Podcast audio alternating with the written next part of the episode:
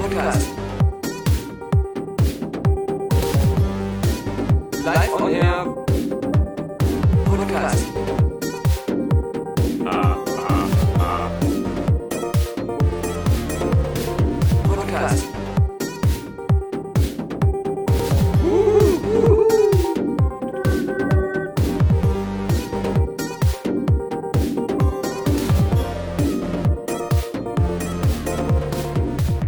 Alexander Vogt, ich weiß, du bist auf dem Weg in den Urlaub. Und auch ich bereite mich gerade aufs Boarding vor, denn es geht wie letztes Jahr mit Patrick aus Hürth zum Sundance Film Festival. Aber wir wollen die gute Unterhaltung natürlich nicht ganz komplett schleifen lassen. Und deswegen jetzt noch schnell, kurz vorm Einstieg, es geht, es geht schon die Treppen hoch in den Flieger. Lass es nochmal raus. Äh, Assassin's Creed Origins, Assassin's Creed Odyssey, du hast die beide gespielt. Ist da überhaupt ein Unterschied oder, oder welcher war jetzt überhaupt besser? Assassin's Creed Odyssey ist halt wirklich da ähm, mir auch viel sympathischer durch diese ganzen griechischen Inseln ist mir das ähm, äh, viel hübscher als halt Ägypten, was wirklich immer sehr dröge war. Hier Sand, da eine Pyramide, da Sand. Ähm, da, da ist der Griechenland schon hübscher. Und es hat tausend Funktionen, die machen alle Spaß, die Seefahrt und sowas, das ist alles cool. Man kann es perfekt immer in kleinen Etappen spielen, es, es macht super Spaß. Das Einzige, was sie nicht ganz zu Ende bedacht haben oder weil sie es vielleicht nicht lösen konnten, ist, die haben ja so ein, so ein komisches äh, Herrschaftssystem, dass fast alle Bereiche irgendwie entweder zu, dem, äh, zu den Athenern gehören oder zu den äh, Spartanern. Ähm, und so kannst du ja eine Insel, die zum Beispiel unter äh, Athena oder äh, griechischer Herrschaft ist, ähm, kannst du ja äh, befreien und dann, und da, dann sind so eine Eroberungsschlacht am Ende und dann ist es, äh, kannst du sie für die Spartaner ähm, erobern oder umgekehrt. Und dieses System ist, ist auch ganz nett mit Untersystemen, dass du da erst so ein bisschen so Hauptmänner umbringen musst oder, oder die, die Kornkammern abfackeln und dass du da kleinere Nebenmissionen machen musst, um halt sozusagen diese Insel dann angreifbar zu machen. Das Problem ist bloß, dass das überhaupt überhaupt keinen größeren Impact hat. Also es ist völlig egal, ob du jetzt, du könntest theoretisch auch die ganze Zeit eine kleine Insel nehmen und dann erst für die Spartaner befreien, dann wieder die äh, rausschmeißen, dann die Athener befreien, weil du musst dich halt, dieses Spiel ist so konstruiert, dass man sich eigentlich als Söldner, man entscheidet sich nicht für ein Lager. Man kann auch nicht sagen so, man hat, glaube ich, wirklich nichts davon, wenn man sagt so, ich mache jetzt die ganze griechische Welt, äh, setze ich jetzt unter spartanischer Herrschaft. Das, das bringt halt nichts. Also dieses System ist zwar da, aber es ist halt irgendwie nicht ganz zu Ende gedacht oder finde ich, es gibt keinen so ein, so ein befriedigendes Ergebnis, wie zum Beispiel vergleichbare Spiele hier der Pate oder Mafia oder ähm, GTA San Andreas, wo es ja auch darum geht, so Herrschaftsgebiete abzustecken. Aber wenn du die dann erstmal erobert hattest, dann hast du einfach gesehen, wie sich deine Karte immer mehr gefärbt hat und wie du immer mehr Fläche hattest und das war halt dann cool.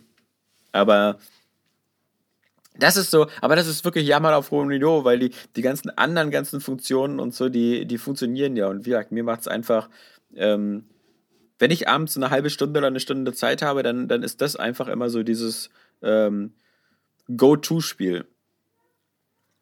Da mhm. sagte gestern auch äh, noch jemand anders äh, was Interessantes. Er wünscht sich eigentlich, dass ähm, Ubisoft dieses Assassin's Creed-Franchise einfach beenden würde und solche Spiele machen würde mit diesen tollen, weil sie auch immer so gut darin sind, diese historischen Sachen da einzuarbeiten und auch viele geschichtliche Fakten da unterzubringen irgendwie und zu vermitteln, dass sie vielleicht einfach mal diese ganze Backstory mit Assassin's Creed äh, wegmachen und einfach so ein Spiel machen, so ein historisches äh, Sandbox-Action-Adventure, äh, was diesen Assassinen-Kram weglässt und diese Zukunftsebene und sowas äh, ganz streicht und wirklich nur versucht, ja. so ein historisches Spiel zu sein. Du, da bist du aber so nah dran. Ich glaube, ähm, ich, ich, ich habe jetzt äh, bei, bei Odyssey bin ich jetzt bei 35 Stunden und davon waren wirklich maximal 20 Minuten. Also eine Sequenz war in dem, in der, in der Ich, in der Jetztzeit mit dem Animus und das, das Rest, und das spielt da überhaupt gar keine Rolle mehr. Also für mich ist das auch so die, die Story von Alexios, dem Spartaner weil ich natürlich nicht die Frau genommen habe, ja. Also alle Frauen nehmen hier Cassandra, ja, weil die so viel cooler sein sollen. So. Aber wenn ich die Wahl habe, nehme ich lieber diesen Fabio-Verschnitt äh, da. Ähm, diesen schwulen Mann da. Aber mh, mm, Nee, also ich finde, das, das haben die in den letzten Teilen und so auch schon so stark zurückgefahren, ähm, dass das wirklich nur noch so ein Feigenblatt ist, ich glaube, damit es Assassin's Creed heißen darf. Und da kann ich sie auch natürlich verstehen, dass sie ähm, natürlich dieses Brand dann nicht, nicht liegen lassen wollen. Also aber ich glaube, da sind sie sich so, das finde ich so süß, da ist sich, glaube ich, Ubisoft mit den Spielern so einig, so wie in so einer verschworenen Gemeinschaft. Komm, ihr wisst alle, wir, wir nennen das noch so und wir machen diese 10 Minuten Animus, aber in Wirklichkeit geht es halt darum, sich geil durch die Weltgeschichte zu schnetzeln. Bei Odyssey, da, da habe ich mich wieder über eine Sache die letzte Woche gefreut, die auch nicht so selbstverständlich ist. Und zwar ähm, bin ich da in, in so eine Minotaurenhöhle reingerannt äh, und, und äh, habe da nicht so ganz das Quest-Limit verfolgt und war irgendwie, ich bin Stufe 35 und das war irgendwie so Stufe Level 40. Und dann bin ich da reingegangen, dann läufst du da so fünf Minuten durch ein Labyrinth und dann triffst du auf so einen Minotaurus und der war mir dann erstmal zu stark. Aber der Quicksave-Punkt ist natürlich immer genau ähm, am Anfang des Kampfes. Hm. Und da kommst du nicht raus, weil in dem Moment, wo du den Kampf mit dem hast, kannst du da nicht mehr fliehen. Oder glaube ich zumindest nicht. Und dann habe ich nur einfach mal kurz geguckt, so, äh, ich gehe mal auf, auf, auf Spiel laden. Und das finde ich, ist, haben viele Spiele, aber finde ich immer super, wenn Spiele automatisch verschiedene Quick-Save-Slots anlegen. Und nicht nur eins, sondern halt so die letzten fünf Minuten quasi gestaffelt. Mhm. Und das hatte das auch. Und deswegen habe ich dann einfach den, den vor zehn Minuten genommen, wo ich noch an der Oberfläche war und habe dann erstmal gesagt, das hebe ich mir noch für später auf. Aber das finde ich so eine, so eine Quality-of-Life-Funktion, die echt praktisch ist, wenn Spiele von sich aus ähm, verschiedene Quick-Save-Punkte anlegen. Und nicht immer so dieses so, ähm, dass man per Hand manuell, weißt du, früher, ja, ja. wie bei Rockstar. Diesen einen Slot, so, den man immer überspeichert. Spot, oder, oder, hier Knights of the Old Republic und so, wo du 30 Slots hattest so. oder Mass Effect und die hast du dann alle vollgekleistert mhm. und bist dann irgendwann wieder vorne angefangen und hast sie wieder überschrieben. Also, das fand ich schon ganz, ganz, ganz cool. Ich war ja über Weihnachten bei meinen Eltern mhm. und habe dann zwischendurch immer mal so abends gedacht, weil ähm, ich habe ja die alte Xbox 1, die ich Saskia mal abgekauft mhm. habe, habe ich äh, bei meinen Eltern dann verstaut, wenn ich da zu Besuch bin, dass ich da was zocken kann oder irgendwie auch einfach so Netflix und sowas dann mhm. am, im Gästezimmer machen kann. Und dann habe ich ähm, immer jeden Abend durch diesen Games, Game Pass-Katalog gescrollt, mhm. durch diese 100 Titel, was dazu führte, dass ich dann am Ende zu müde war und nichts gespielt habe. Ja, ja, ja. So, so das kenne ich. Das kenne ich. Das habe ich auch ganz oft ja. so. Manchmal äh, ist das wie beim Einkaufen gehen spannender, so das Durchstöbern ja, und gucken und so. Aber 80% waren diese kann, aber muss nicht Titel. Ja, genau. So hatte ich schon immer mal Lust drauf, aber es ah. hat ja auch irgendwie einen Grund, dass ich sie nie gespielt habe. Ja, genau. so. Oder einen Grund, warum ich sie mittendrin aufgehört habe. Ich, ich musste mal immer zu meiner Schande gestehen, dass ich diese Metro-Teile mhm. äh, nie durchgespielt habe. Also weder Metro 2033 als dieses Last Light. Und dann, ich habe den ersten durchgespielt. Ja, nee, ich nicht. Ja, fand und, ich schon cool. Und ich hatte immer noch mal gedacht, so bevor der neue kommt, so, ah, guckst du dir nochmal an, spielst du nochmal und so. Und denk immer wieder so beim Eingang so, boah, dafür, dass die so alt sind, sehen die noch so gut aus und so atmosphärisch die Grafik gut und so. Ist geil, aber eine Sache, er hat schon beim ersten, ich weiß nicht, ob es beim zweiten, bei den zweiten, dritten oder was weiß ich immer noch so ist, aber beim ersten so nervt. Es gibt das ganze Spiel über immer wieder diese super langen Sequenzen, in denen du nur irgendwo lang gehst und automatisch Sachen passieren, die du nicht mhm. beeinflussen kannst. So auch gerade auch mit irgendwelchen Monstern. Da, da, wirst du dann so angegriffen, aber du kannst eigentlich nicht wirklich kämpfen, sondern das ist eigentlich nur so eine interaktive Zwischensequenz oder sowas. Ähm, das war mir dann irgendwie ein bisschen zu viel, was solche Sachen angeht. Ähm, das macht dann auch wenig Lust, so ein Spiel auch wenn es ansonsten geil war, nochmal spielen zu wollen, weil man immer wieder denkt, es gab diese zwischendurch immer wieder diese zähen Sequenzen. Mhm. Aber ich habe ähm, ganz kurz reingespielt in das Outcast Remake. Ah. Fand ich sehr geil. Aus zwei Gründen. Ist es da auch im Game Pass? Nee, nee, das habe ich mir mal irgendwie also, für 10 ja, Euro gekauft. Aus zwei Gründen. Erstens, weil sie die Grafik wirklich sehr geil überarbeitet haben. Na, also der andere Grund ist vielleicht auch, äh, dass du ähm, sowieso Outcast geil fandest eben, damals. So einer dieser zehn Ja, Leute so als Nostalgietrip ist es Hammer. Dass sie die Grafik so cool aufpoliert haben, ist, ist auch geil. Die Spielermodelle sind halt nicht ganz so gut, aber so die Umgebung sieht halt richtig schön aus und die Lichteffekte und so. Dann haben sie so ein paar Komfortfunktionen eingeführt, ähm, wo du dich selbst en entscheiden kannst im Menü, Willst du, dass sich die Lebensenergie automatisch wieder auffüllt, wie man das aus heutigen Spielen kennt, dieses Regenerationssystem? Oder willst du es wie früher haben, dass es nur Medipacks gibt? Mhm. Äh, noch so ein paar andere Sachen. Du hast jetzt viel bessere Karten, wo du immer nachgucken kannst, wo welche Figur ist und sowas. Musst du dann immer noch die Kacksprache lernen? Die kriegst du jetzt immer in Klammern angezeigt direkt. Ah, okay. So, also, also viele Komfortsachen sind schon ähm, verbessert worden. Was mich dann aber wieder wundert ist, dass sie überhaupt nichts am Kampfsystem gemacht haben, weil sich das damals schon scheiße gespielt hat und heute immer noch scheiße spielt. Es ist halt nicht, sogar noch nicht mal schwer. Aber es ist, es ist einfach so, so, so hakelig, klobig, hm. dass es keinen Spaß macht. Und ähm, ja, und die KI ist halt so derbe veraltet jetzt inzwischen. Aber trotzdem, was cool ist, äh, dass ähm, es, glaube ich, echt so einer der Wegbereiter auch war für so Spiele wie Assassin's Creed. Also dieses, Ja. diese Mischung aus actionlastiger Sandbox äh, mit so ganz rudimentären RPG-Elementen, aber halt wirklich diesem, du kannst eigentlich von Anfang an, es gibt nicht so wirklich Level. So, es gibt zwar auch so instanzierte Maps bei Outcast, aber du kannst die über diese Stargate-Portale halt von Anfang an direkt alle betreten und überall hingehen und äh, alles auch schon erkunden und ähm, Collectibles oder Ausrüstung sammeln in allen Orten und so. Äh, das ist eigentlich ganz cool. Also ähm, ich werde das auf jeden Fall mal weiterspielen. Ich weiß nicht, wie lange ähm, die Nostalgie mich durch diese scheiß äh, Steuerungskämpfe äh, Kämpfe da durchhält, äh, hält, aber äh, ansonsten, ähm, ja, es ist so, wenn man den ersten früher mochte, glaube ich, schon so ein, so ein kleiner Pflichtkauf, ja. Ja. Na, Ich habe immer nur, äh, wenn ich gespielt habe, was nicht so oft war, dann immer nur im Wechsel äh, entweder Assassin's Creed Odyssey weiter äh, oder halt Forza Horizon 4.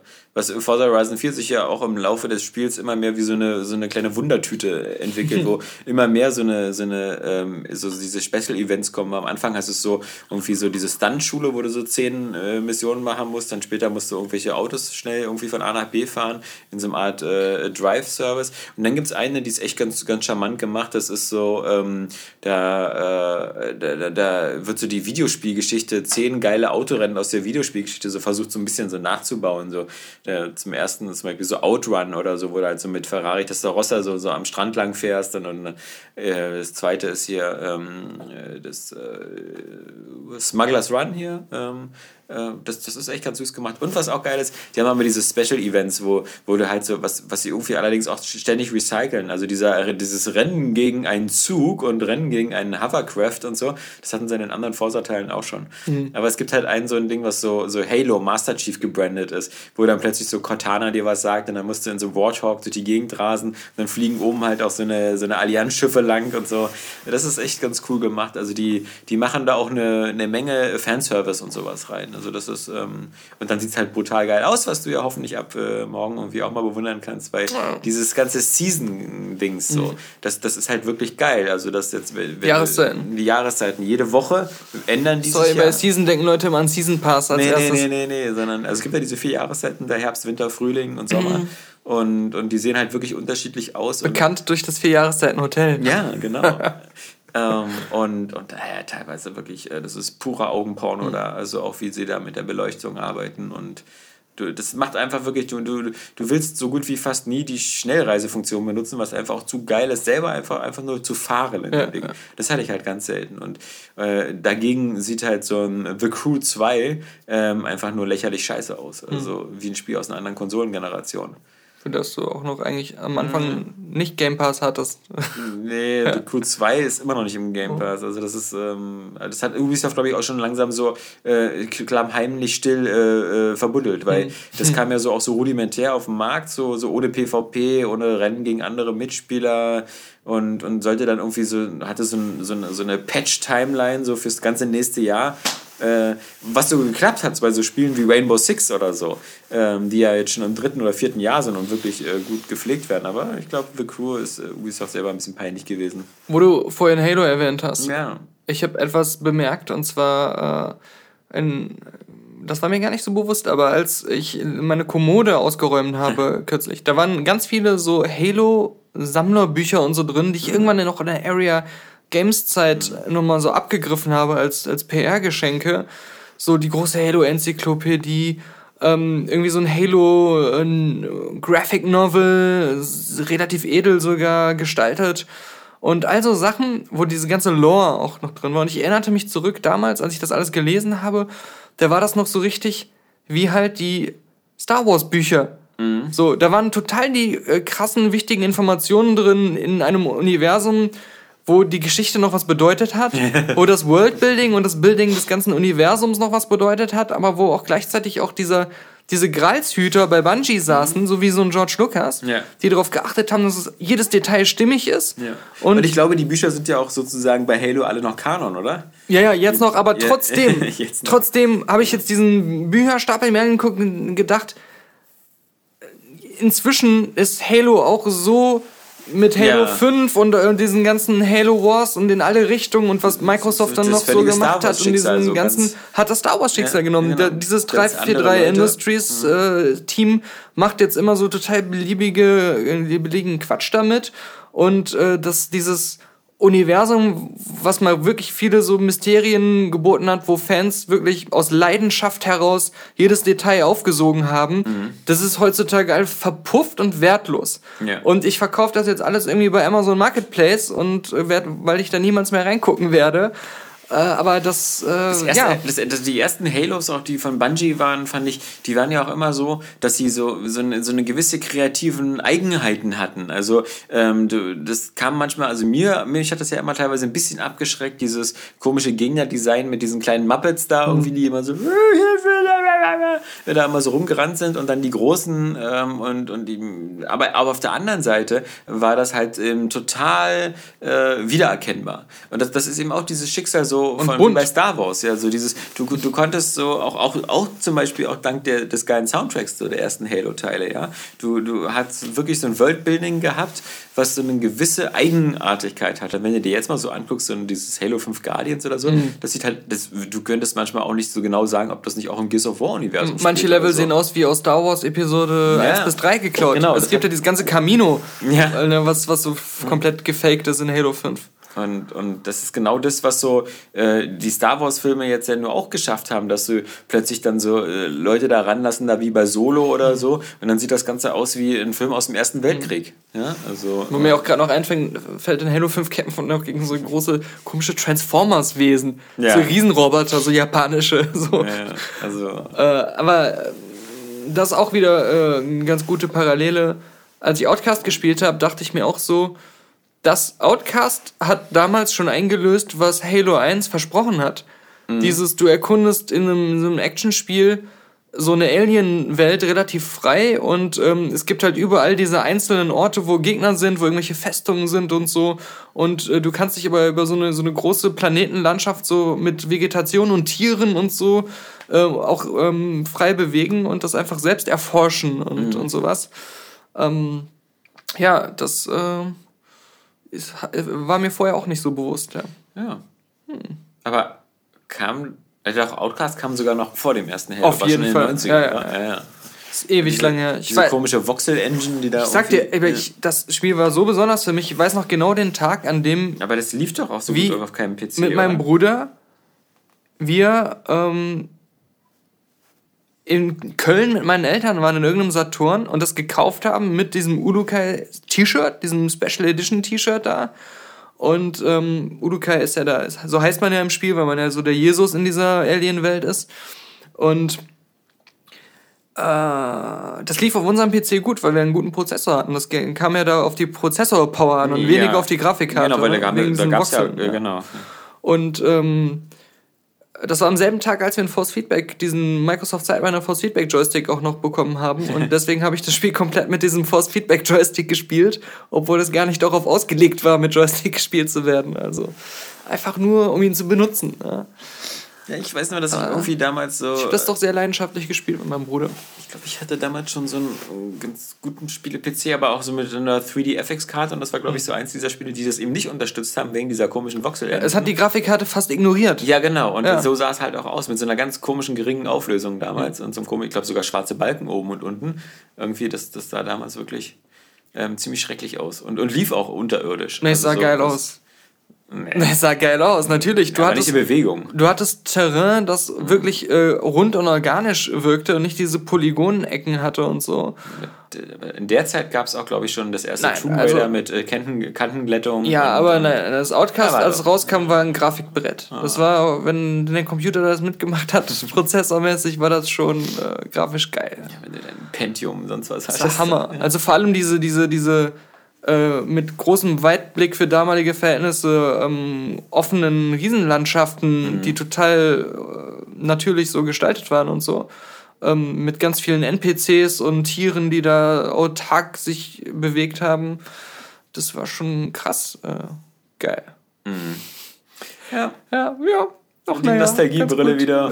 ja, nein, Also nein. ich kann mich daran erinnern, Ich weiß noch, wie begeistert ich schon damals war. ein bisschen gespalten war, das Echo. Nein, nein. Ja, doch. Nein, nein, nein, nein, nein, nein, nein, nein. Ganz begeisternd. Zugegeben, es ist eine kurze Folge, es ist eine merkwürdige Folge, es ist eine Fake-Folge, die wir aus Überbleibseln der letzten Woche zusammengeschnitten haben, um äh, ja einen nicht ganz so langen Podcast-Ausfall hier äh, euch verkraften zu lassen. Dennoch, es soll natürlich auch ein äh, kleines Vorleseründchen aus dem letzten Wiki geben.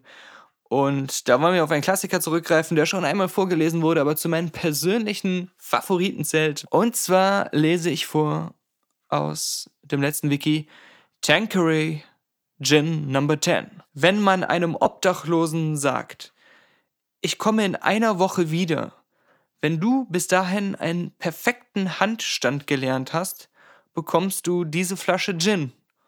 Und ich dann nach einer Woche wieder hingehe, wartet der Penner direkt mit sieben Freunden und gezückten Messern auf mich, um mich aufzuschlitzen und den Gin zu klauen.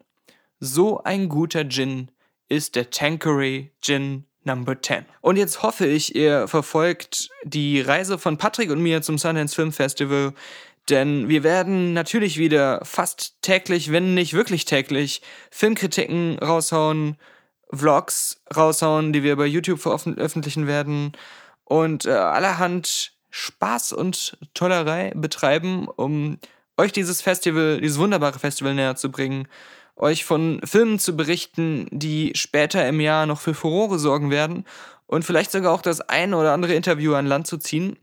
Äh, supportet uns sowieso, auch wenn euch die Filme nicht interessieren, denn wir haben dieses Jahr einen Sponsor gewinnen können, neben mindestens einem extrem großzügigen Privatsponsor, der auch noch Erwähnung finden wird, an anderer Stelle natürlich, aber ähm, wir haben auch einen äh, Firmensponsor und zwar die Firma, bei der wir auch unseren T-Shirt-Laden betreiben, den letzten Shop, den ihr auf unserer Seite, die letzte Website.com natürlich finden könnt. Und wir werden äh, in unserer Sundance-Berichterstattung das eine oder andere Mal auch mit einem schicken, exklusiv dafür angefertigten letzte Filmkritik Sundance 2019 Hoodie zu sehen sein. Das kann man leider nicht kaufen, aber viele andere wunderbare Dinge in unserem letzten Shop. Und wir werden während der Berichterstattung Gutscheine raushauen, damit ihr nicht nur bei uns kostenlos oder sehr viel günstiger Merch kaufen könnt, sondern wir werden auch ein paar Gutscheine raushauen, mit denen ihr eure eigenen Shops oder, oder eure eigenen T-Shirt-Kreationen starten und ein paar Schnupperexemplare ähm, euch nach Hause schicken lassen könnt. Also äh, da so einen kleinen Startvorteil habt.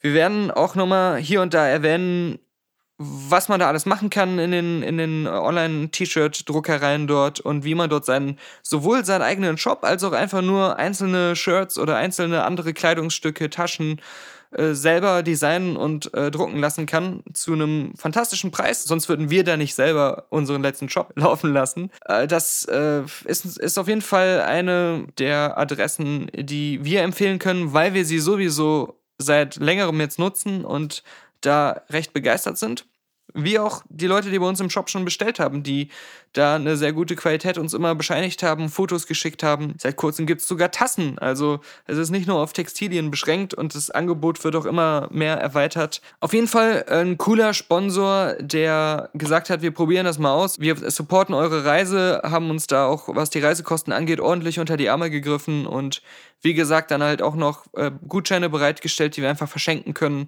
nach Lust und Laune. Da hoffen wir natürlich auf eure Partizipation, dass ihr äh, die Gutscheine nutzt, dass ihr damit halt auch zeigt, dass da Interesse da ist, dass äh, das Sponsoring auch was bringt, dass ihr euch das Angebot auch mal anguckt und wenn ihr da Bedarf habt, wenn ihr da Bock habt, äh, wie gesagt, sowohl einen richtigen kleinen Shop zu starten, oder äh, eigene T-Shirts einfach so für euch selbst oder für Freunde oder einfach auch zum Verkauf äh, über andere Wege herstellen zu lassen.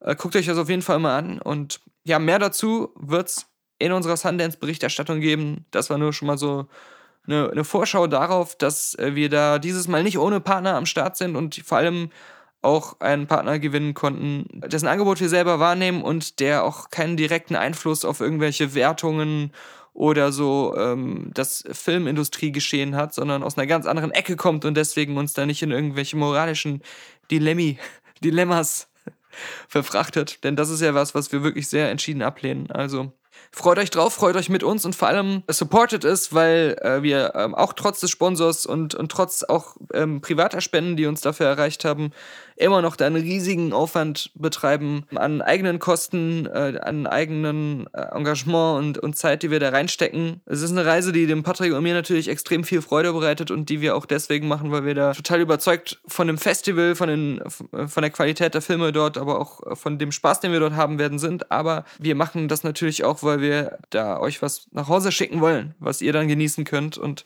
das sind vor allem Podcasts, das sind vor allem coole Videos wir haben ein paar Sachen vom letzten Jahr noch online. Besonders bei den Videos, die vielleicht der eine oder andere noch nicht gesehen hat. Äh, guck mal rein. Wir versuchen das immer mal so zu machen, dass man auch von dem Event, von dem, von dem Festivalgeschehen, von der Atmosphäre was, was mitbekommt. Und ich glaube, der, der eine oder andere, der jetzt immer so dachte, ich kenne Sundance gar nicht, der wenn er mal einen Blick riskiert, wird er vielleicht dann doch äh, dieses Jahr was intensiver da das Ganze mitverfolgen. Wir würden uns auf jeden Fall freuen und jetzt endgültig over and out. Ich, ich, muss, ich muss in den Flieger und die, die Reise nach äh, Park City letztendlich, das ist die Endstation, über Denver, über Salt Lake City, wo wir dann auch wohnen werden, nach Park City, wo Sundance stattfindet. Alex ist schon abgeflogen in den Süden, in die Sonne. Hab wieder vergessen, wo, Teneriffa, glaube ich. Er wird es uns erzählen, wenn er zurück ist und wir wieder in den regulären Podcast-Betrieb einsteigen. Bis dahin. Adios.